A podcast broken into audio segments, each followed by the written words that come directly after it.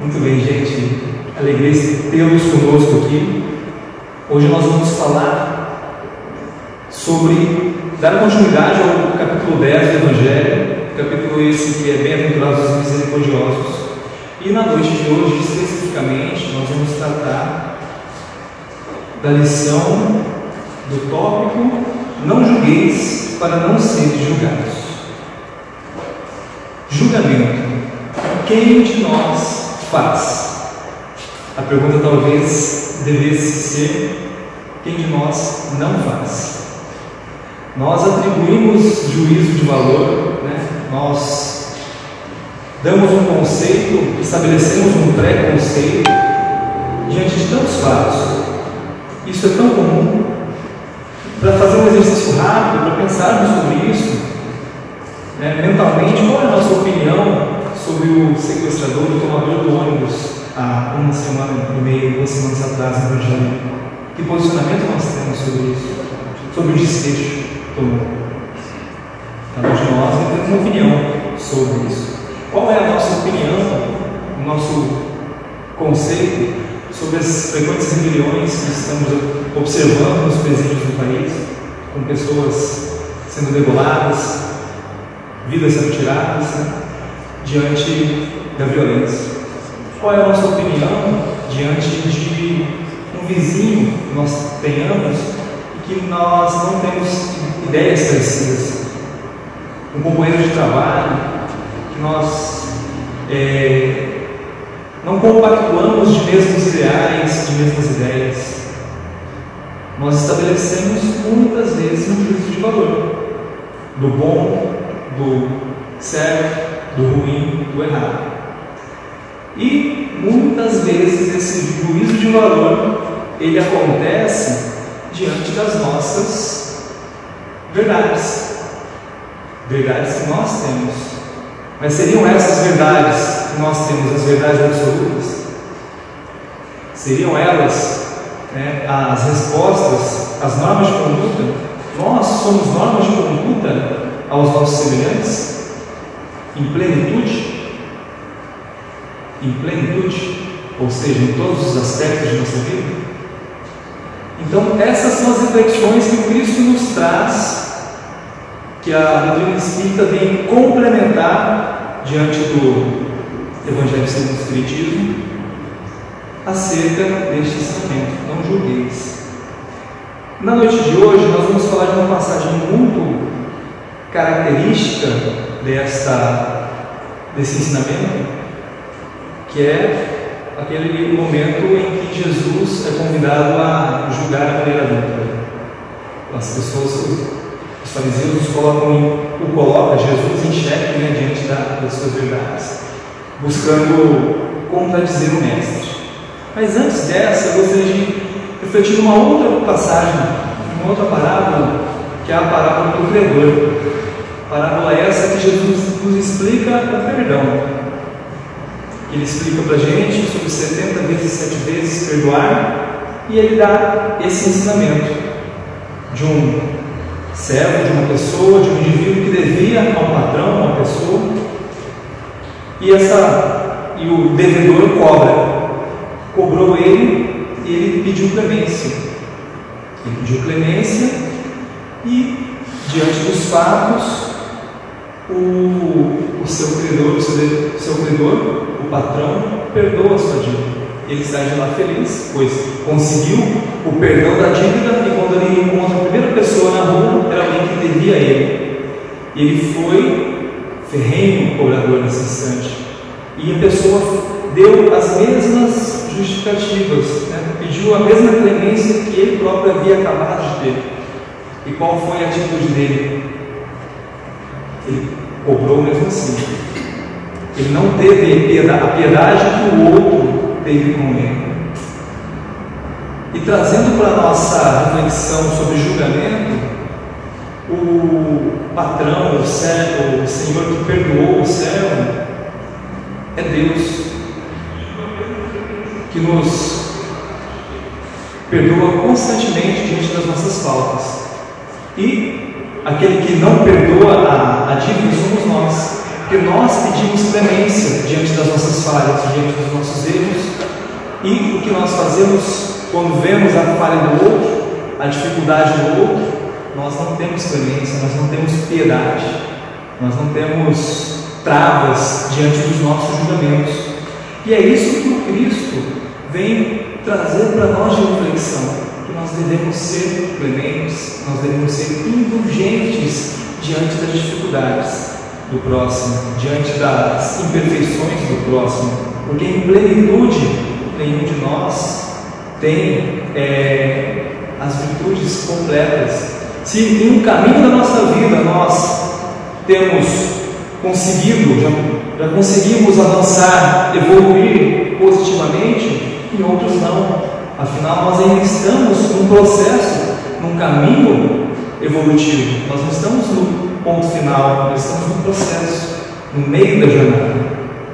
Então a gente lembra o que está anotado em Mateus capítulo 7, os versículos 1 e 2. Não julgueis a fim de não seres julgados, porquanto sereis julgados conforme houveres julgado os outros.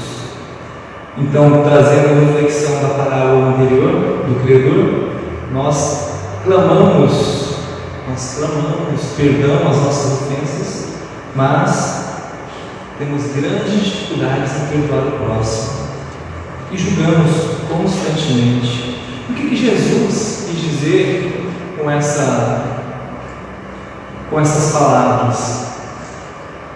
O primeiro ponto que a gente deve analisar de Jesus são as coisas que ele não disse e as coisas que ele não fez. Só aí Jesus já ensina gente. Porque ele poderia ter falado tantas coisas, poderia ter feito tantas coisas diante da nossa incompreensão, diante da nossa falta de de tato com as pessoas, diante da, da nossa falta de caridade, de fraternidade com o outro, mas ele muito fez quando não fez nada, muito falou quando não falou nada. Ele poderia impor a sua doutrina, impor o seu pensamento, sendo ele o nosso governador espiritual, mas não há evolução sem merecimento próprio. E todos nós precisamos disso. Então, simplesmente no silêncio de Jesus, simplesmente no ato não praticado impulsivamente, ele já nos ensina muito. Então, ele faz,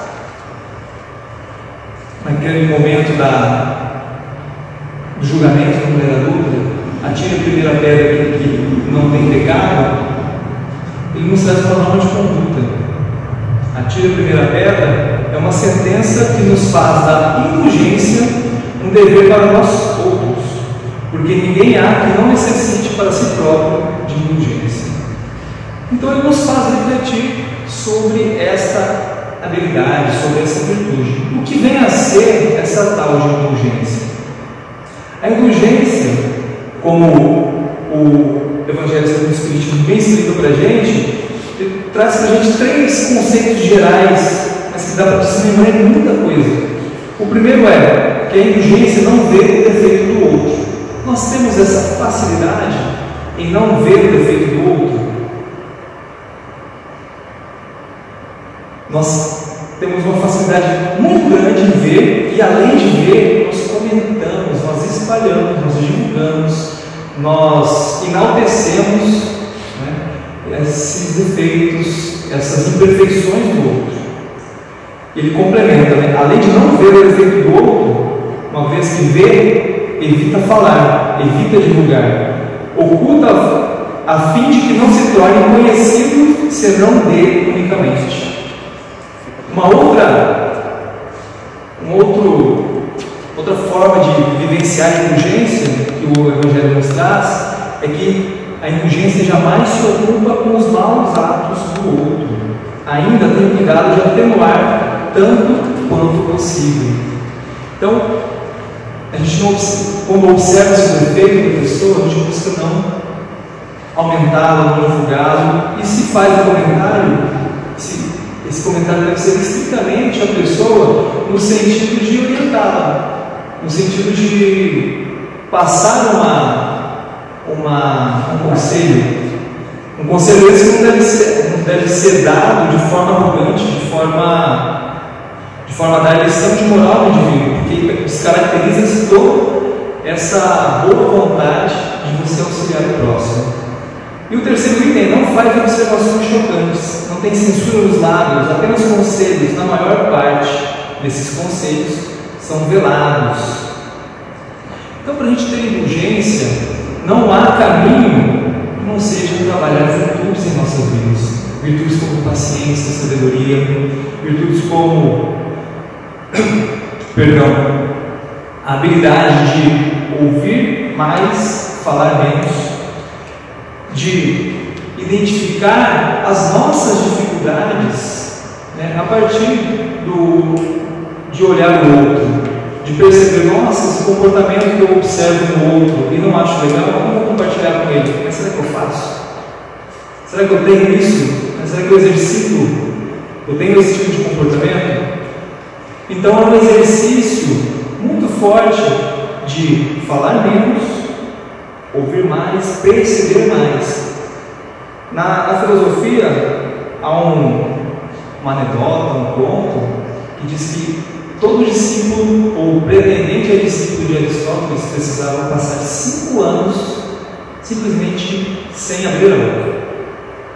Cinco anos como ouvinte, para que pudesse aprender, para que pudesse observar, para que pudesse compreender, para daí então é, emitir opinião, falar.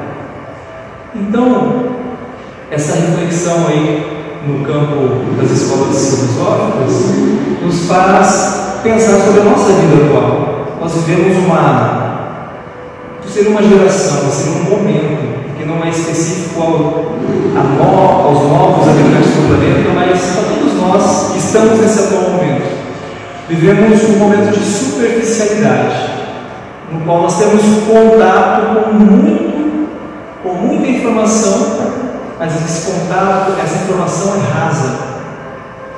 E precisamos ter mais informações, reter mais informações, e acabamos não tendo a oportunidade de nos aprofundar em determinados assuntos, que é o que o Aristóteles gostaria, né, com seus alunos, nesses cinco anos de silêncio. Então, de nós é, passarmos mais tempo nos aprofundando, nos dedicando a determinadas áreas. Porque nessa superficialidade nós temos opinião para tudo, mas essa opinião é superficial, é rasa, e nós com isso criamos julgamentos, com isso nós criamos estereótipos, muitas vezes infundados. Nós aprendemos uma breve, um breve ensinamento, num, num pequeno espaço de tempo, e já nos consideramos doutores da lei daquilo que nós acabamos de aprender e não, não, não nos aprofundamos. Então é importante né, nós termos esse período de maturação em especial, né, trazendo para o campo das, para o campo das virtudes, esse tempo de maturação, de reflexão, de vivência dessas virtudes, para que eu possa ter Todas essas virtudes que eu mencionei, paciência, sabedoria, humildade, sendo indulgente com o outro, tendo a habilidade de falar menos, ouvir mais.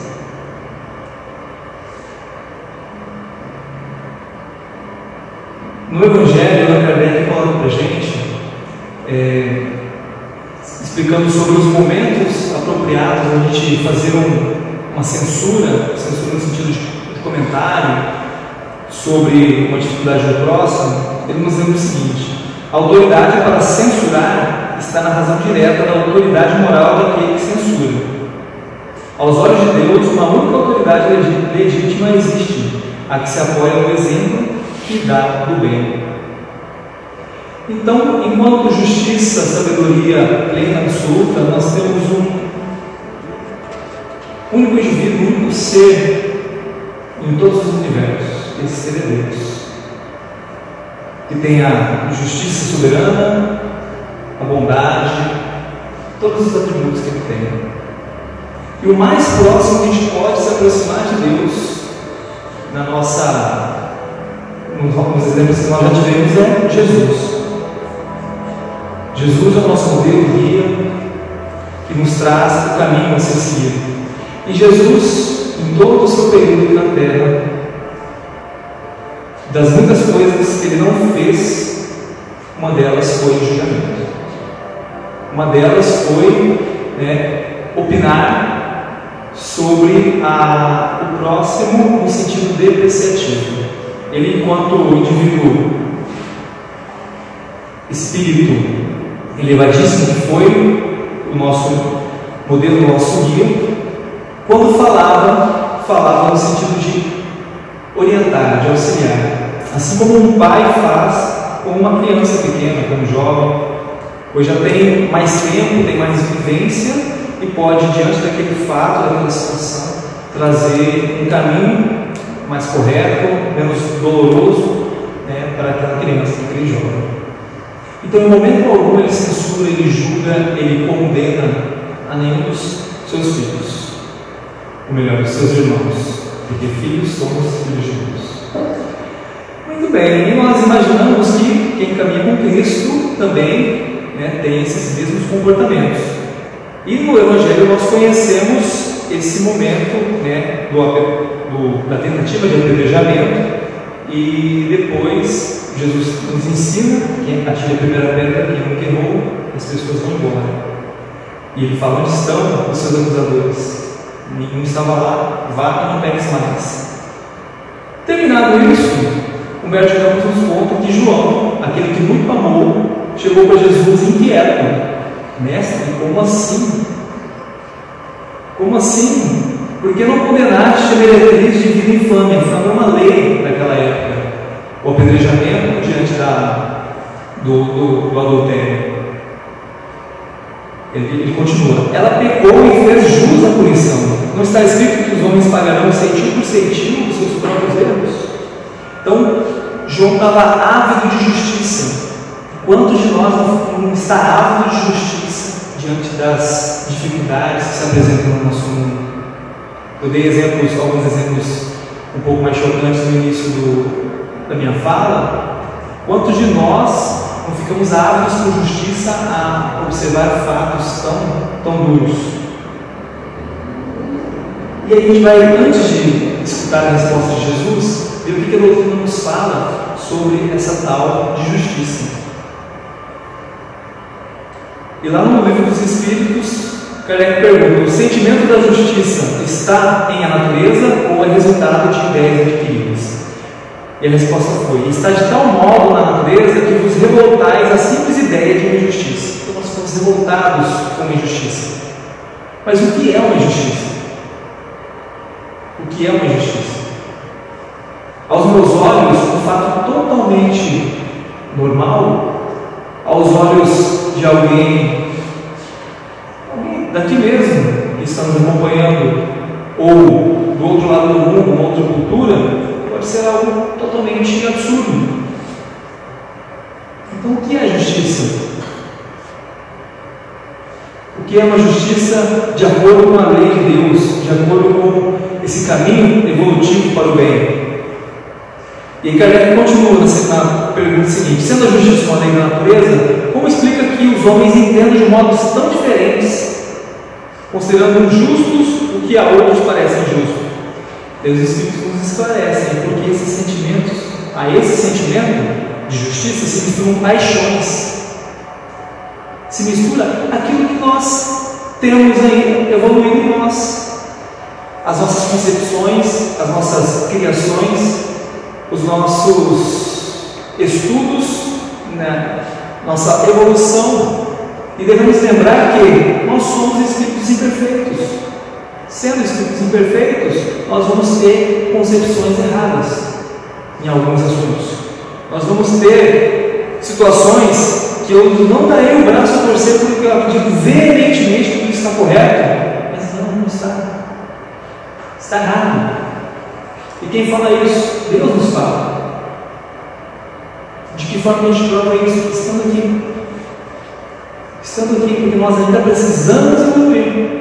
Se nós fôssemos evoluídos, estaríamos em mundos felizes, estaríamos no céu para algumas pessoas que assim compreendem. Mas não estamos aqui. Então estamos condenados ao estar na terra? Não, não estamos condenados. Nós estamos na escola. Nós estamos aprendendo a viver. Estamos aprendendo a desenvolver as virtudes que precisamos. Para aí então chegarmos esses felizes, ao céu tão esperado alcançar né, a plenitude sem mais imperfeições. Então a justiça só é plena aos olhos de Deus. E para Deus, tudo está acontecendo no nosso mundo é como se Deus olhasse para nós e observasse o jardim de infância. As crianças têm os seus comportamentos instintivos, impulsivos, com lampejos de racionalidade, em determinados momentos já consegue ter uma conduta adequada, outras vezes não. Mas tudo isso Deus nos observa dessa forma, vendo como crianças necessitadas né, de caminhar, de evoluir. E aí chega a resposta de Jesus para João. João ávido, preocupado com tudo aquilo que estava acontecendo, Jesus indo contra a lei, né, não sendo justo aos olhos do mundo. E aí, Jesus esclarece João. A hipocrisia costuma campear impune enquanto se atiram pedras ao sofrimento. A mulher estava condenada ao adultério. Quem consegue adulterar, trair sozinho? Porque o companheiro de crime não estava junto com ela nessa, nesse julgamento. Quantas vezes agimos assim, né? Condenamos o, o outro diante de uma parcialidade. E João, é, Jesus continua: João, o mundo está cheio de túmulos caiados, sepulcros caiados. Seja bonito por fora, mas por dentro com podridão, com dificuldade, com vazio. E essa podridão, essa dificuldade, esse vazio são as nossas dificuldades. E todos nós temos em maior e menor grau. Deus, porém, é o Pai de bondade infinita, bondade infinita, que aguarda os filhos pródigos em sua casa. Mais uma parábola. Todos somos filhos pródigos e Deus anseia com muito fervor o nosso retorno a Ele. Alguns já estão na jornada, outros estão mais perto, outros mais distantes, e alguns ainda estão vivendo né, da sua herança, aquela que pegou com o pai no momento de sair. Estão ainda desligados deste instante, desse despertar espiritual de melhoramento. Mas haverá um momento para o indivíduo, para o espírito, para o ser mais merecido que for, que aquele que nós imaginemos que não tem condição de se transformar, ele vai se transformar. Nós já fomos assim, espíritos extremamente endurecidos. E alguém lá atrás olhou para a gente e falou: não tem jeito, não vai mudar, é teimoso. Mas Deus não desistiu de nós. Nós não chegamos ainda aonde a gente merece estar.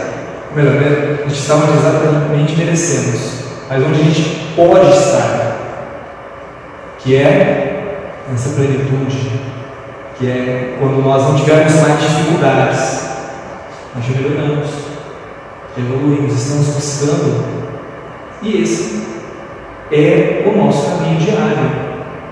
Todos nós estamos a caminho da luz, inclusive aqueles que não querem.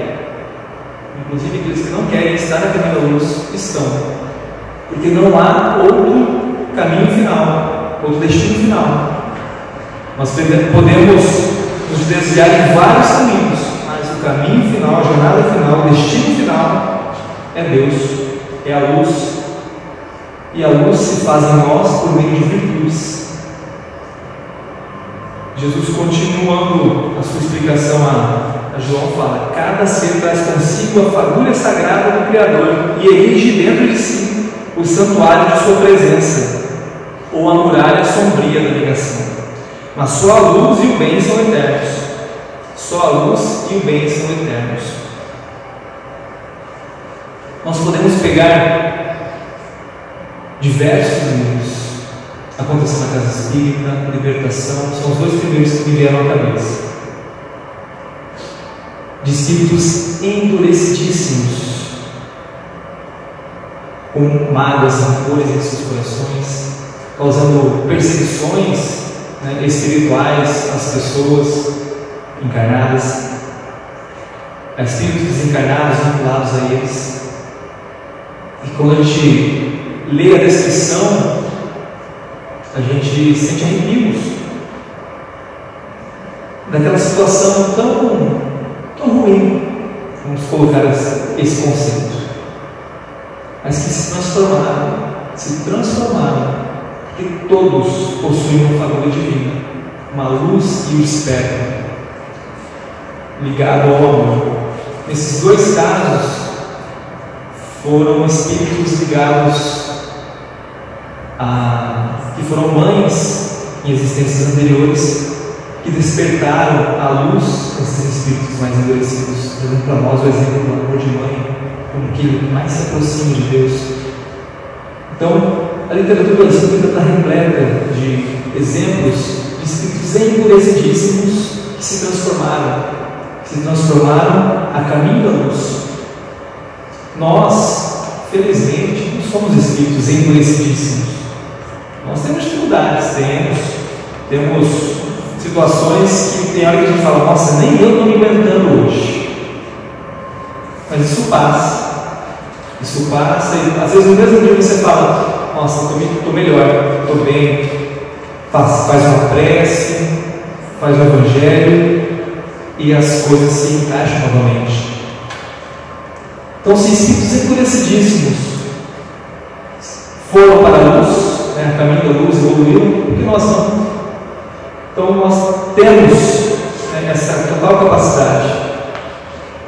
E para isso nós precisamos ter sintonia com o bem, precisamos ter o perdão das ofensas que nós recebemos, nós precisamos ter indulgência com o próximo, sermos né, pessoas que possam perdoar e ser perdoadas, não apenas ser perdoadas como o, o exemplo do mercador, do credor.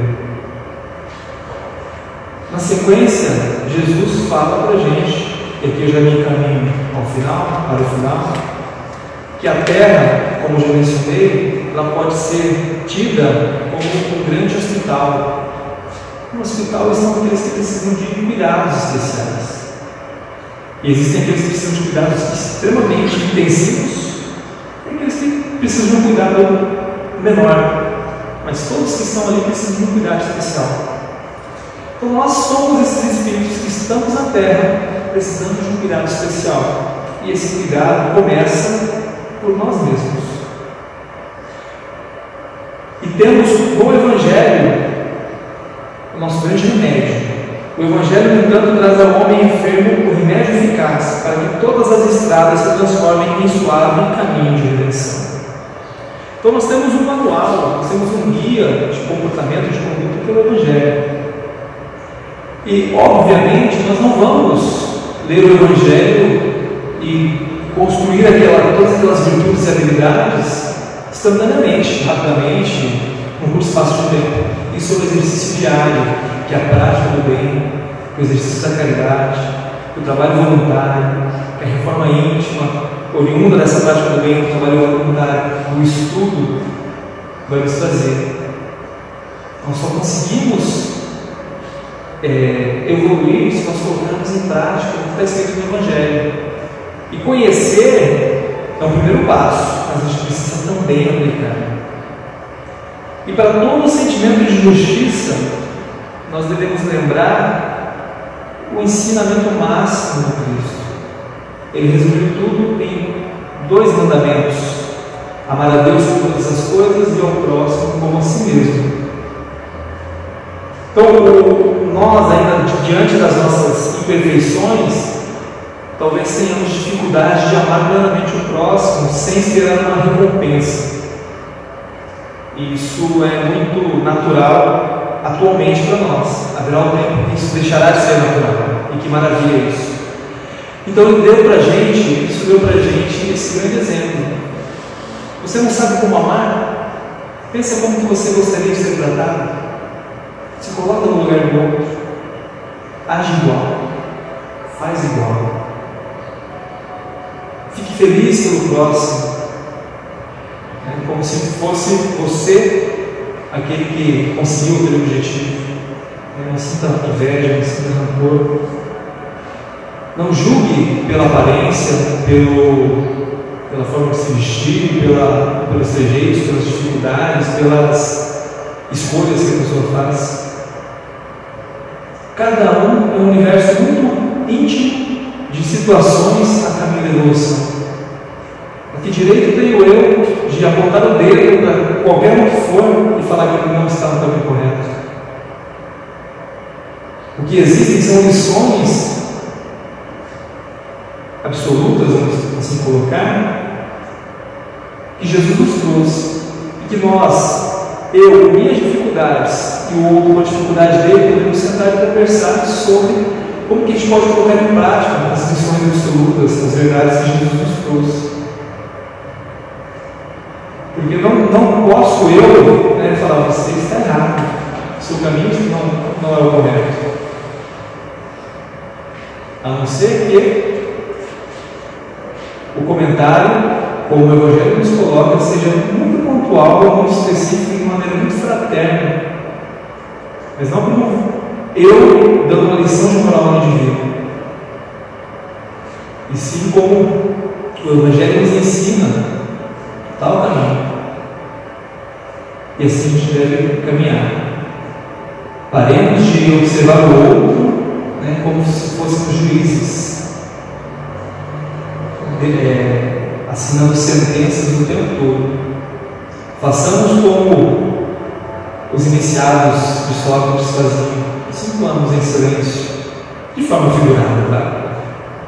Observando, analisando de que forma prática o exemplo de Sócrates, falando menos, ouvindo mais, observando mais.